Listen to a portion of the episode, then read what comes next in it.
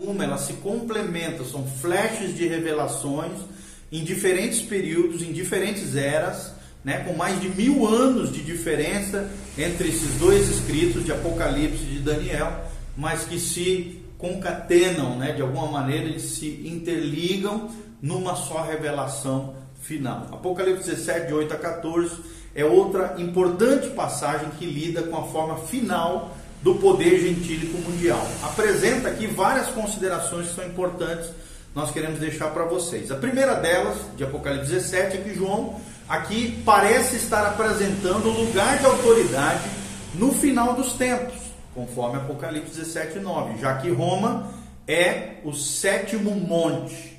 E é interessante que Roma foi construído sobre sete montes. Segundo destaque que nós damos é que a forma final do poder gentílico mundial reside no indivíduo chamado oitavo rei, que chega ao poder sobre esse reino governado pelos sete anteriores, conforme relatado em Apocalipse 17, 10 e 11.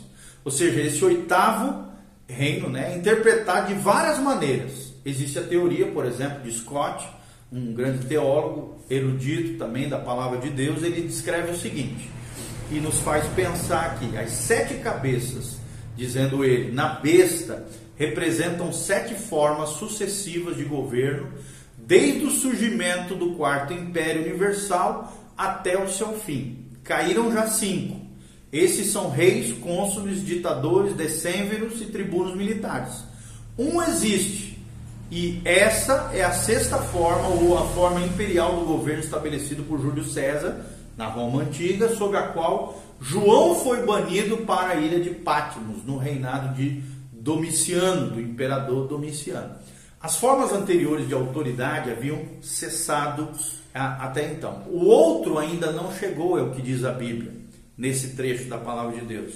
Assim, entre a dissolução do império e seu futuro reaparecimento diabólico, passaram-se vários séculos. E essa é a sétima cabeça, ou seja, o surgimento do Império Caído, Império Romano, sob novas condições, conforme apresentado em Apocalipse 13, 1. E quando a Bíblia descreve, e a besta que era e não é, e também é ele, o oitavo rei, e procede dos sete, né? aqui é uma referência à gigantesca confederação de Roma, que é vista aqui nas suas características essenciais como imutável, ou seja, ele é o oitavo. Quem diz isso é Walter Scott, na sua obra Exposition of the Revelation of Jesus Christ, ou Exposição da Revelação de Jesus Cristo, traduzindo para o português o título da sua obra de Walter Scott. Pensando um pouquinho no que diz Scott, né, refletindo um pouquinho sobre isso, nós falamos aqui que assim são vistas aqui as diferentes formas de governo. Uma segunda teoria, que também é importante a gente entender, compreender, é a de que se trata de sete imperadores históricos romanos, cinco dos quais já teriam morrido, um sob quem João viveu, e um ainda que virá, o anticristo, de cuja linhagem o oitavo, a besta, o anticristo, procederá. É o que afirma William Newell na sua obra The Revelation, traduzindo seria a revelação ou o apocalipse, né? em outras palavras. Uma terceira teoria também surge, também é importante a gente saber, aprender, é de que esses oito reinos aqui, chifres, né, coisa e tal, reis, representam os oito impérios que lidaram com Israel, todos os quais culminaram na besta. Quem afirma isso é um teólogo chamado Aldrich, que descreve o seguinte: ele diz assim, Aldrich, quer dizer sete grandes reinos Acredita-se então que João se volta aqui para o período anterior à profecia de Daniel e inclui todos os grandes impérios que se levantaram contra o povo de Deus, o povo de Israel. Os cinco reinos que caíram seriam o Egito, a Síria, a Babilônia, a Pérsia e a Grécia. O sexto reino em Apocalipse é o Império Romano. Isso significa que o sétimo, com a oitava cabeça a ele associado, é apenas outra forma ou um estágio daquele império modificado, transformado numa confederação de nações. É o que diz Roy L. Aldrich na sua obra Facts and Theories of Prophecy, ou Fatos e Teorias da, das Profecias. Tá bom? Então, seja qual for a teoria aqui adotada por você, te deixo livre para escolher qual você quiser, você que está me ouvindo, por isso que a gente gosta de trazer todas as perspectivas para que você que está me ouvindo possa fazer a sua avaliação, a sua escolha, a sua perspectiva escatológica. Seja qual for a teoria adotada aqui, ficará evidente que o governador final é o herdeiro de toda a autoridade gentílica anterior, ou seja, o anticristo. Nele, o poder gentílico mundial chega ao seu apogeu, ao seu auge. Outro destaque que nós damos é que haverá então uma federação de dez reis separados, que colocarão seus reinos sob a autoridade desse cabeça do império, o anticristo, conforme Apocalipse 17, 12. Outro destaque que nós damos é que o império não é construído pela força, mas pelo consentimento mútuo, conforme Apocalipse 17, 13. Nós vemos tudo, tudo isso aqui. E outro destaque que nós damos é que a história desse quarto império mundial é apresentada em Apocalipse 17, 8, quando a Bíblia Sagrada diz aqui que a besta que viste era e não é, e está para emergir do abismo e caminha para a destruição. A palavra aqui era, né? A palavra, o termo era na palavra de Deus aqui, descreve o império no período da sua impotência. E quando a Bíblia diz o termo aqui é está para emergir do abismo, indica a forma vindoura do império. E quando a Bíblia diz caminha para a destruição, retrata então a destruição futura desse império do anticristo. Quando Cristo voltar no segundo advento, a vinda visível, quando ele voltará com os anjos, com a sua noiva, a igreja do Senhor Jesus em glória, no final da tribulação, na grande batalha do Armagedon para a implantação do seu reino milenial. O sexto destaque que nós damos é que o principal objeto do ódio, da forma final desse poder gentílico mundial, o governo do anticristo, é a pessoa bendita de Jesus Cristo. Porque a Bíblia diz no final desse período tribulacional, eles pelejarão, eles contra o cordeiro, conforme Apocalipse 17, 14 ou seja, a impiedade dos poderes mundiais que buscam um domínio mundial, manifesta-se no ódio contra aquele, Cristo aqui, a quem todo domínio foi dado, conforme nos afirma as Escrituras em Filipenses 2, 9, Filipenses 2, 10 e Apocalipse 19, 16. Ok? E para nós finalizarmos, nós vamos falar sobre as fronteiras da forma final do Império Romano as fronteiras. Como é que vão ser as fronteiras dessa forma final do Império Romano? Então acredita-se aqui que os últimos estágios desse Império Romano, que foi reavivado, renascido, coincidiram geograficamente com as fronteiras do Império Romano no seu estado antigo. Isso se fundamenta então numa teoria de que o Império Romano chegou à sua forma de dez dedos, dez chifres na época da queda de Roma em 476 depois de Cristo. Logo, de acordo com essa teoria, a forma reavivada do Império Romano seria idêntica às dimensões antigas. Parece haver aqui boas razões para crer nessa teoria de que as futuras fronteiras da forma final do poder gentílico mundial não apenas coincidirão com as fronteiras antigas, mas na verdade poderão excedê-las grandemente, se espalhando por todo o globo terrestre, o seu poder, a sua influência. Como já foi aqui afirmado, a federação dos dez reinos não foi cumprida, é claro, na queda de Roma, mas aguarda ainda os últimos dias, os eventos de por, vir, antes de alcançar esse estado final. Já que essa federação de dez reinos é futura, profética e jamais ainda existiu na história. Não seria possível, então, nós pensarmos aqui que os reinos futuros desses dez reinos se conformassem a algum limite histórico. Esses dez reinos são apenas a expansão da forma antiga de desenvolvimento do Império Romano, como nós já falamos, não o reavivamento da exata condição antiga geográfica do Império Romano. O segundo destaque que nós damos é que as Escrituras parecem mostrar um império de dimensões ainda maiores do que foi o Império Romano, já que Roma é, é, teve né, as dimensões até o presente. A Bíblia diz: deu-lhe deu-se-lhe ainda autoridade sobre cada tribo, povo, língua e nação, conforme Apocalipse 13, 7. Ou seja, pensando no que o texto bíblico aqui diz, o poder a influência e a, e a abrangência desse governo, poder gentílico mundial ou governo do anticristo, vai ser de ordem, obviamente, mundial a extensão desse governo. Além disso, em Apocalipse 13, versículo 2, a besta aqui, o anticristo, é visto como o sucessor dos três impérios anteriores. Isso pode levar a crer não só na ideia de poder, mas também de extensão geográfica. Portanto, essa forma final do poder gentílico mundial pode compreender o território pertencente a todos os outros impérios antecessores ao Império Romano. Terceiro destaque que nós damos aqui é que o relacionamento existente entre a besta e a mulher de Apocalipse 17 aqui faz supor o alcance do império. Jennings, um grande teólogo, erudito da palavra de Deus, escatologista, demonstra isso também quando ele escreve o seguinte: presta atenção no que fala Jennings. Ele diz assim: as escrituras afirmam inequivocadamente que o império mundial que Roma possui no passado será restaurado novamente a ela.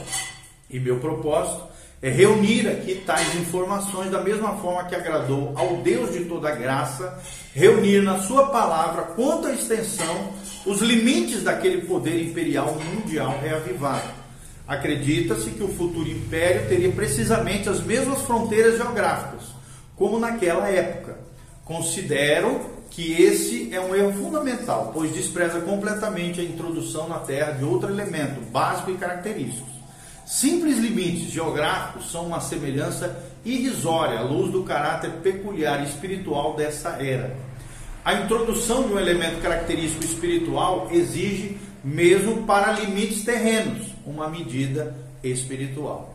Então, continuando a falar aqui o que Jennings descreve na sua obra, ele diz: analisando então o 17 capítulo do livro de Apocalipse, vemos aqui todo o palco ocupado por apenas duas personalidades uma besta, que é o anticristo, e uma mulher, que é a grande prostituta, que, que vai levantar religiosamente, através de, de promessas espirituais e religiosas, o anticristo. E retratam a futura terra profética, né? aqui esse reino gentil.